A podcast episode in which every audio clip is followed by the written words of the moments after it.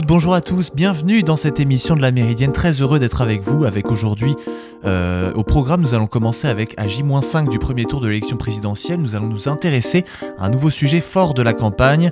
Ensuite, nous reviendrons sur un sujet que nous n'avons pas eu le temps d'aborder hier à propos de la première femme noire qui va, sauf retournement de situation improbable, siéger à la Cour suprême aux États-Unis. Et enfin, pour terminer, ce sera Marie qui présentera le rapport annuel de Amnesty International. Avant toute chose, faisons le tour de l'actualité.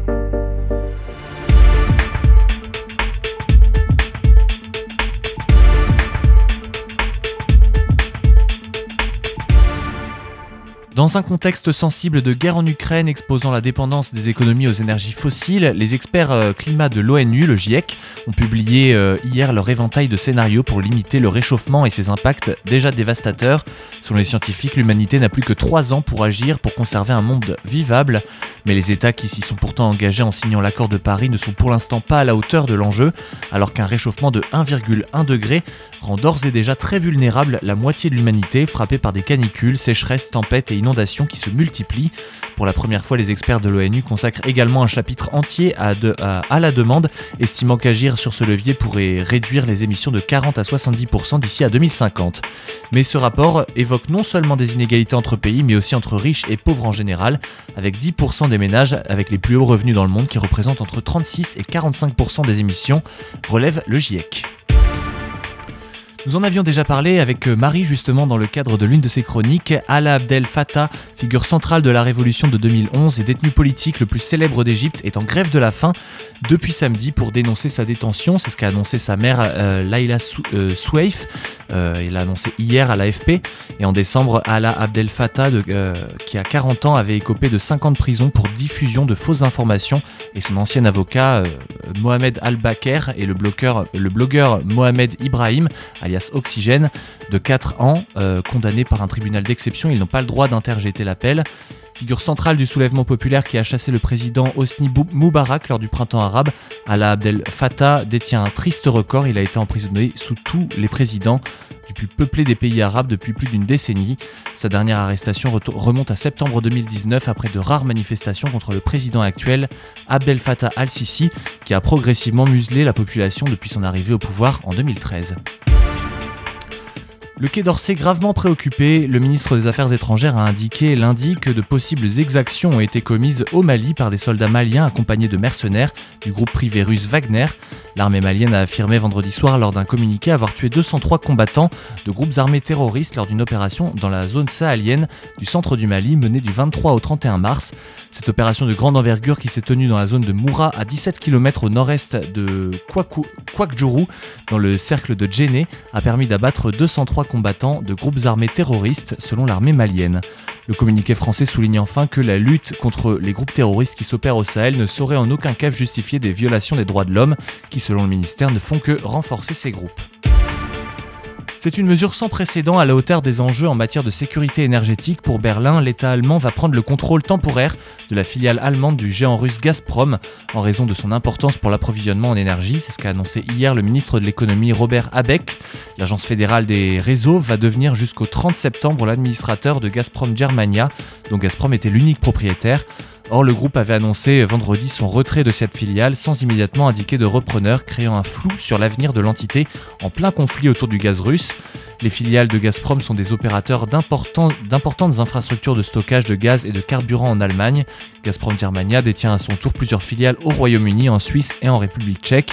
Vendredi, le géant russe avait annoncé dans un communiqué avoir mis fin le 31 mars à sa participation dans Gazprom Germania et l'ensemble des actifs de celle-ci sans détailler une nouvelle structure de propriété. Selon la presse allemande, Berlin envisagerait également une nationalisation des filiales du premier groupe pétrolier russe, Rosneft, un acteur clé du marché de l'essence en tant qu'exploitant de raffinerie. Vous écoutez La Méridienne sur Radio Phoenix.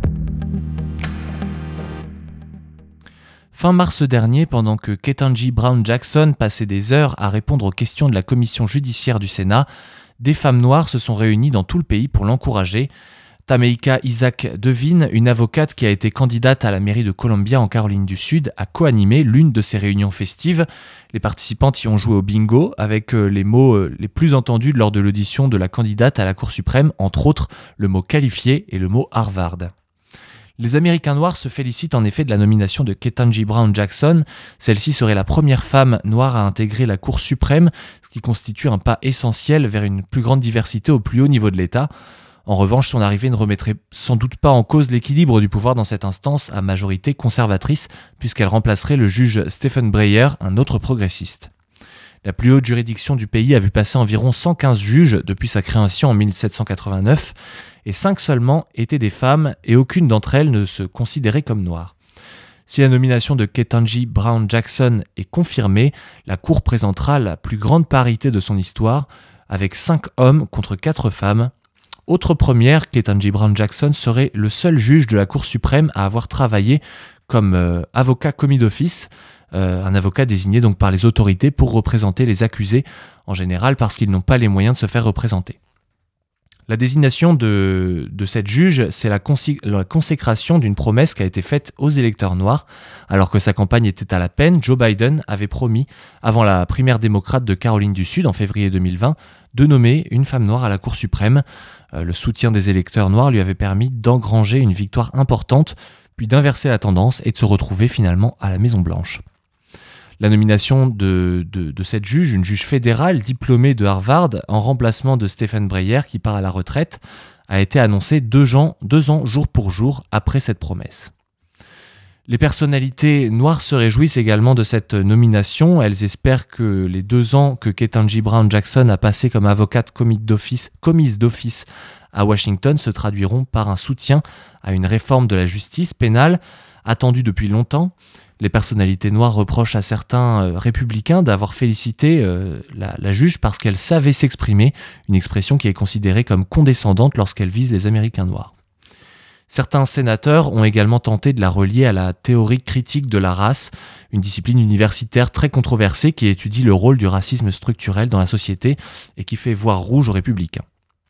Le calme dont Ketanji Brown Jackson a fait preuve alors qu'elle était soumise à un flot de questions divergentes lui a, valu les applaudissements des personnalités noires.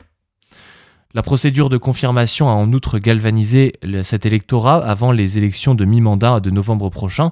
Selon un sondage réalisé par Morning Consult, le pourcentage de personnes se disant extrêmement ou très enthousiastes à l'idée de voter est passé de 37% avant sa nomination à 49%, soit une augmentation de 12 points.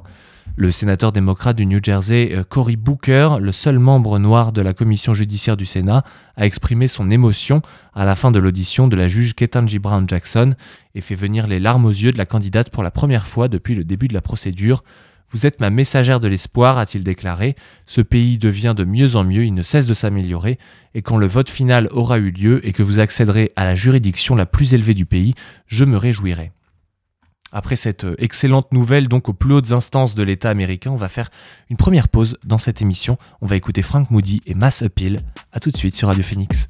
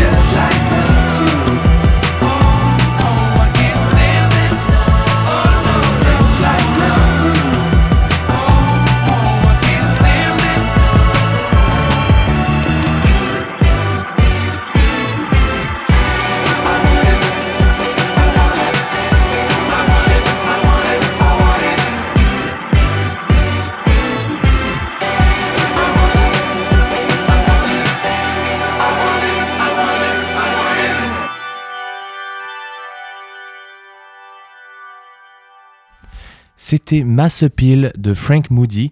Et comme je vous le disais tout à l'heure, on va maintenant parler d'une possible réforme qui pourrait arriver en cas de réélection du président sortant Emmanuel Macron.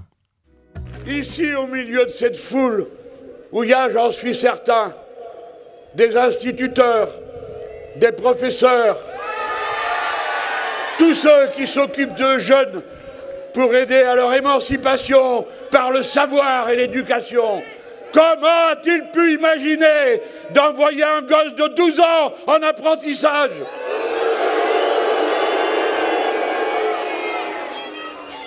Quoi qu'il arrive, cela n'aura pas lieu parce que les conventions internationales qu'a signées la France interdisent qu'on envoie un jeune au travail avant la fin de la scolarité obligatoire. Cette phrase d'autoriser l'apprentissage dès 12 ans, euh, donc euh, avant la fin de l'apprentissage scolaire, euh, a fait énormément polémique ces, dernières heures, ces derniers jours. Il n'est pas dans le projet d'Emmanuel Macron, en tout cas pas officiellement, lui qui est candidat à sa réélection.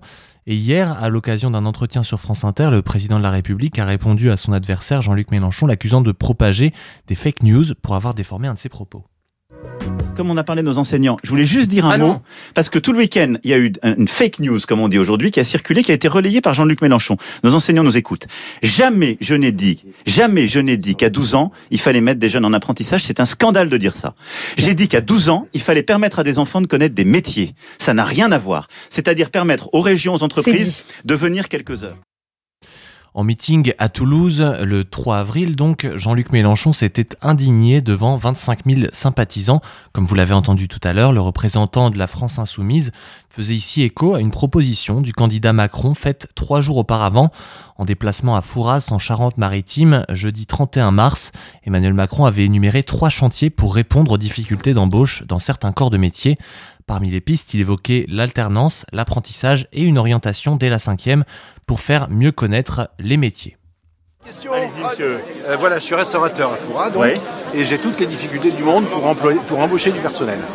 Qu'est-ce que vous comptez faire? Alors, un, ce qu'on veut, faire, c'est aussi, on a commencé avec la réforme de l'assurance chômage, on va la continuer. Ouais. Que les gens qui sont demandeurs de droit, quand il y a des emplois vacants, qu'on les oriente et qu'on soit plus direct. Deux, former, parce que si vous avez besoin de formation, euh, on a mis un paquet pour former justement sur ces métiers là où il y a des besoins. Trois, on a besoin de faire mieux connaître vos métiers. Et donc, alternance apprentissage et orientation dès la cinquième pour, connaître, faire connaître ces métiers. Et donc, alternance apprentissage et orientation dès la cinquième pour, connaître, faire connaître ces métiers. Alors, avant tout, euh, qu'on pense, euh, peu importe ce qu'on pense de, des réformes qui sont potentiellement mises en œuvre par Emmanuel Macron s'il est réélu, c'est surtout un problème d'interprétation. Jean-Luc Mélenchon n'est pas le seul à avoir interprété cette phrase comme une proposition pour abaisser l'âge légal de l'apprentissage. D'autres observateurs, dont le collectif d'enseignants Café Pédagogique, en ont tiré les mêmes conclusions, comme le souligne, euh, les soulignait hier euh, un journaliste de BFM TV. La phrase d'Emmanuel Macron peut en effet être comprise de deux façons différentes. Et sur France Inter, Emmanuel Macron a donc tenté de clarifier ses propos. Il a insisté sur le fait, je cite, j'ai dit qu'à 12 ans, il fallait permettre à des enfants de connaître des métiers. Il a estimé que la reprise de Jean-Luc Mélenchon n'avait rien à voir avec sa proposition initiale, à savoir permettre aux régions et aux entreprises de venir quelques heures dans les établissements scolaires. Dans son programme, Emmanuel Macron parle bien de la découverte de plusieurs métiers de la cinquième à la troisième, mais n'évoque pas en revanche la possibilité de réaliser un apprentissage ou une alternance possible dès 12 ans. Il précise aussi qu'en lycée professionnel, les périodes de stage en entreprise seront augmentées de moitié et parce que et que les élèves seront évidemment rémunérés. Mais c'est avant tout un, un débat bien plus important sur la formation qui est mise en œuvre à ce niveau-là, puisque parmi les 11 autres candidats, 8 euh, font un propos sur la formation continue et ou l'apprentissage. Éric Zemmour du parti Reconquête est le seul parmi les candidats de tête à ne pas aborder du tout le sujet, et Nathalie Arthaud et Philippe Poutou n'en parlent pas non plus. Ils étaient déjà silencieux sur la formation en 2017, et deux candidats déjà présents en 2017 ont inclus en 2022 des propositions sur l'apprentissage alors qu'ils ne traitaient pas le sujet il y a 5 ans. Il s'agit de Jean Lassalle, de Nicolas Dupont-Aignan.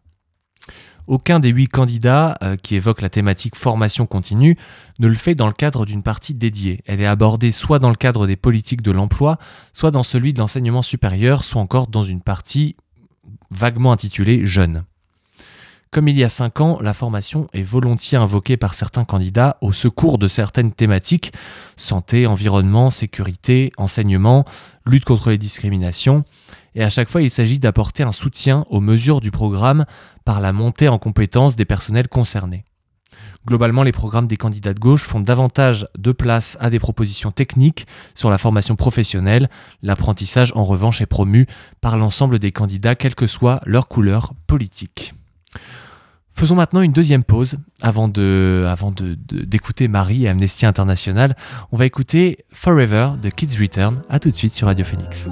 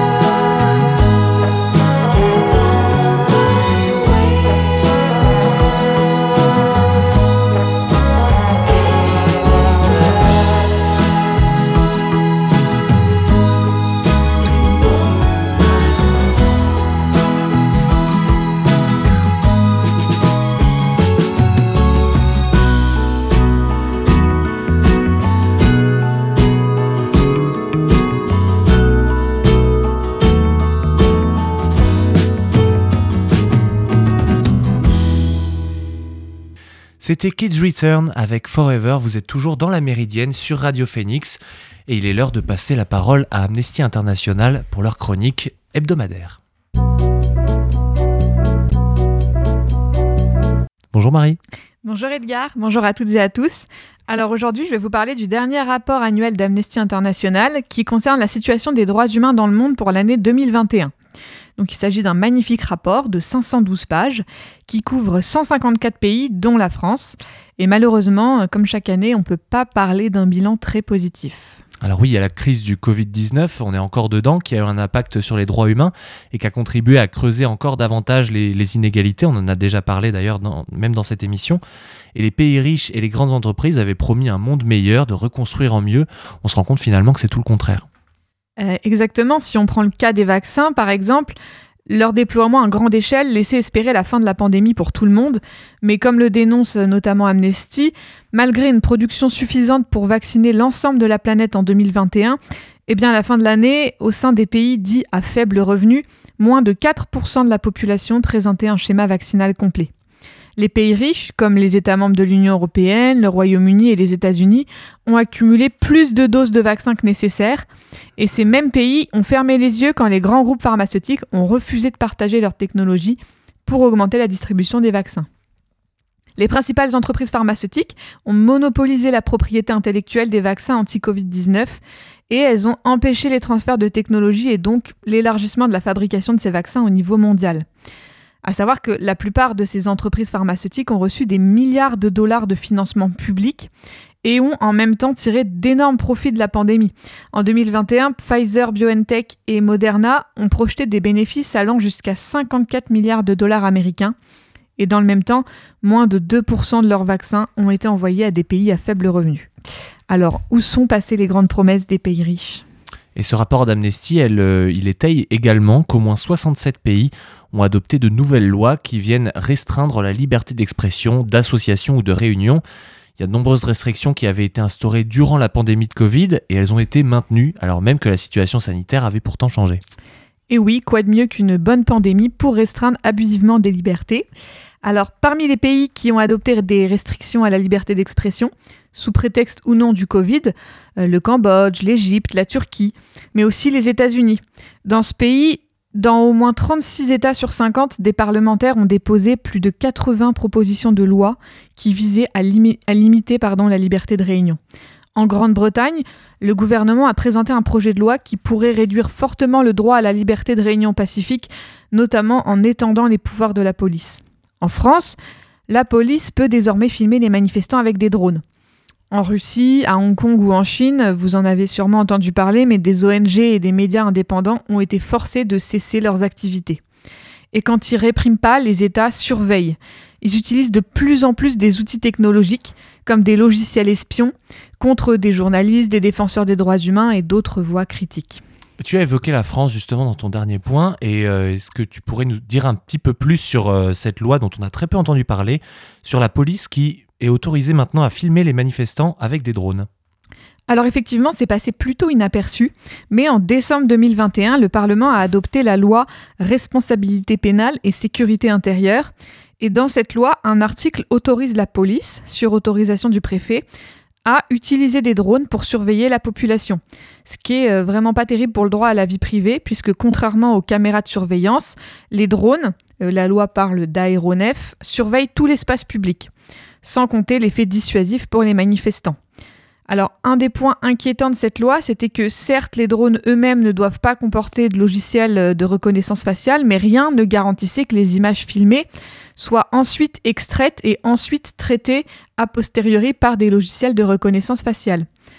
Le Conseil constitutionnel, qui est chargé de vérifier que les lois respectent bien la Constitution et les droits et libertés qui sont garantis, le Conseil constitutionnel donc est cependant venu apporter quelques limites en janvier ou février dernier. Il a validé l'utilisation des drones de surveillance par la police, mais pas pour la police municipale. Il a aussi censuré la procédure d'urgence qui permettait de déployer des drones sans autorisation préalable du préfet, parce que oui, on en était là. Et pour obtenir cette autorisation préfectorale, il faudra quand même justifier que les drones sont le seul moyen d'atteindre les objectifs visés. Euh, concernant l'interdiction de la reconnaissance faciale, le Conseil constitutionnel nous dit qu'elle doit être comprise comme l'interdiction de tout logiciel de reconnaissance faciale, qu'il soit sur les drones ou ailleurs. Donc le Conseil, il a un peu bordé les choses quand même, mais il reste des points inquiétants, notamment la liste des situations dans lesquelles les drones de surveillance pourront être utilisés, qui reste très large. Inquiétant en effet, et si on reste en France, un autre sujet euh, est pointé par le rapport d'Amnesty, il concerne l'accueil des exilés. Rappelons que l'accueil des personnes qui viennent demander asile en France, c'est une obligation légale qui est dictée par euh, la, Constitution française, le droit européen, mais aussi la Convention de 1951 sur le statut des réfugiés, que la France a ratifié. Et les exemples euh, dans lesquels la France ne respecte pas ces textes, ils sont malheureusement nombreux. On peut prendre euh, l'exemple de la crise en Afghanistan. Souvenez-vous, le 15 août 2021, donc le 15 août dernier, Kaboul tombait aux mains des talibans. Alors, les médias du monde entier s'en sont émus. Ils nous ont montré tous ces hommes et toutes ces femmes qui tentaient de fuir le pays. Et pour cause, hein, puisque des milliers de personnes étaient directement menacées les femmes, les journalistes, les défenseurs des droits humains, universitaires, interprètes, artistes, etc. Les autorités françaises, elles ont alors décidé de stopper le renvoi des, ressortissants afghans dans leur pays conformément au droit international qui interdit de renvoyer une personne dans son pays si elle risque d'y subir des mauvais traitements. Mais malgré cette décision annoncée, le rapport d'Amnesty International montre que même après la chute de Kaboul, la France a continué à prendre des mesures d'obligation de quitter le territoire français contre des ressortissants afghans. Et Amnesty, elle a aussi demandé aux États membres de l'UE d'activer sa directive, sur la protection temporaire pour les personnes qui fuyaient l'Afghanistan. Et cette protection, elle n'est pas une reconnaissance du droit d'asile au sens de la Convention de Genève, mais elle permet pourtant aux personnes éligibles d'obtenir un statut légal rapidement et des droits similaires aux personnes réfugiées. Et ce statut, il ne peut pas durer plus de trois ans et il peut être révoqué à tout moment par une décision du Conseil de l'Union européenne. Alors l'Union européenne, elle a refusé d'activer sa directive sur la protection temporaire euh, pour la crise en Afghanistan comme elle l'avait fait pour la crise en Syrie. En revanche, et preuve que l'Union européenne en est capable, elle a activé sa directive sur la protection temporaire il y a peu pour les Ukrainiens. C'est la première fois depuis 2001, donc depuis la création de la directive, que les pays de l'Union européenne ont réussi à se mettre d'accord. Donc c'est une très bonne chose pour le peuple ukrainien, mais ça montre aussi une différenciation dans l'accueil des personnes exilées. Tout à fait. Et, euh, et d'ailleurs, tout n'est pas acheté tout de même dans ce rapport. Si on voit qu'il y a des États qui font peser énormément de menaces sur les droits humains, il ne faut pas oublier qu'il y a aussi des mobilisations importantes de citoyens et de citoyennes. On peut citer notamment l'Inde, où il y a des agriculteurs et agricultrices indiens qui ont protesté contre les nouvelles lois qui risquaient de nuire à leurs sources de revenus. Et en Russie, les rassemblements d'opposition et des, manifestations contre la guerre en Ukraine continuent, malgré une forte répression et les risques encourus qui sont de 15 ans de prison pour l'utilisation du mot guerre. Oui, on peut aussi parler par exemple des droits des peuples autochtones. Dans le monde entier, des jeunes militants et des défenseurs des droits des peuples autochtones ont interpellé les dirigeants sur leur inaction face à la crise climatique. Comme l'a déclaré Agnès Calamar, qui est la secrétaire générale d'Amnesty International, partout sur la planète, les gens ont bien fait comprendre qu'ils veulent un monde plus juste, fondé sur les droits humains. Et c'est aussi grâce à vous que les choses avancent. Agnès Calamar, elle a également annoncé le lancement prochain d'une campagne mondiale de solidarité avec les mouvements populaires qui exigera le respect du droit de manifester. N'oubliez pas, on se bat ensemble, on gagne ensemble. Merci beaucoup Marie et comme chaque semaine, bah, on, se retrouve mardi, mardi prochain pour un nouveau point sur les avancées de Amnesty International. Et moi je vous dis, euh, je vous dis à demain pour une nouvelle émission de la Méridienne. Merci beaucoup à Alan comme d'habitude en régie qui assure et à, Marie. Euh, qui m'a aidé également à la production de cette émission. Pour, euh, pour, donc la chronique de Amnesty International. Comme je vous l'ai dit, à demain. En attendant, allez voir les podcasts sur phoenix.fm. Ils sont très nombreux.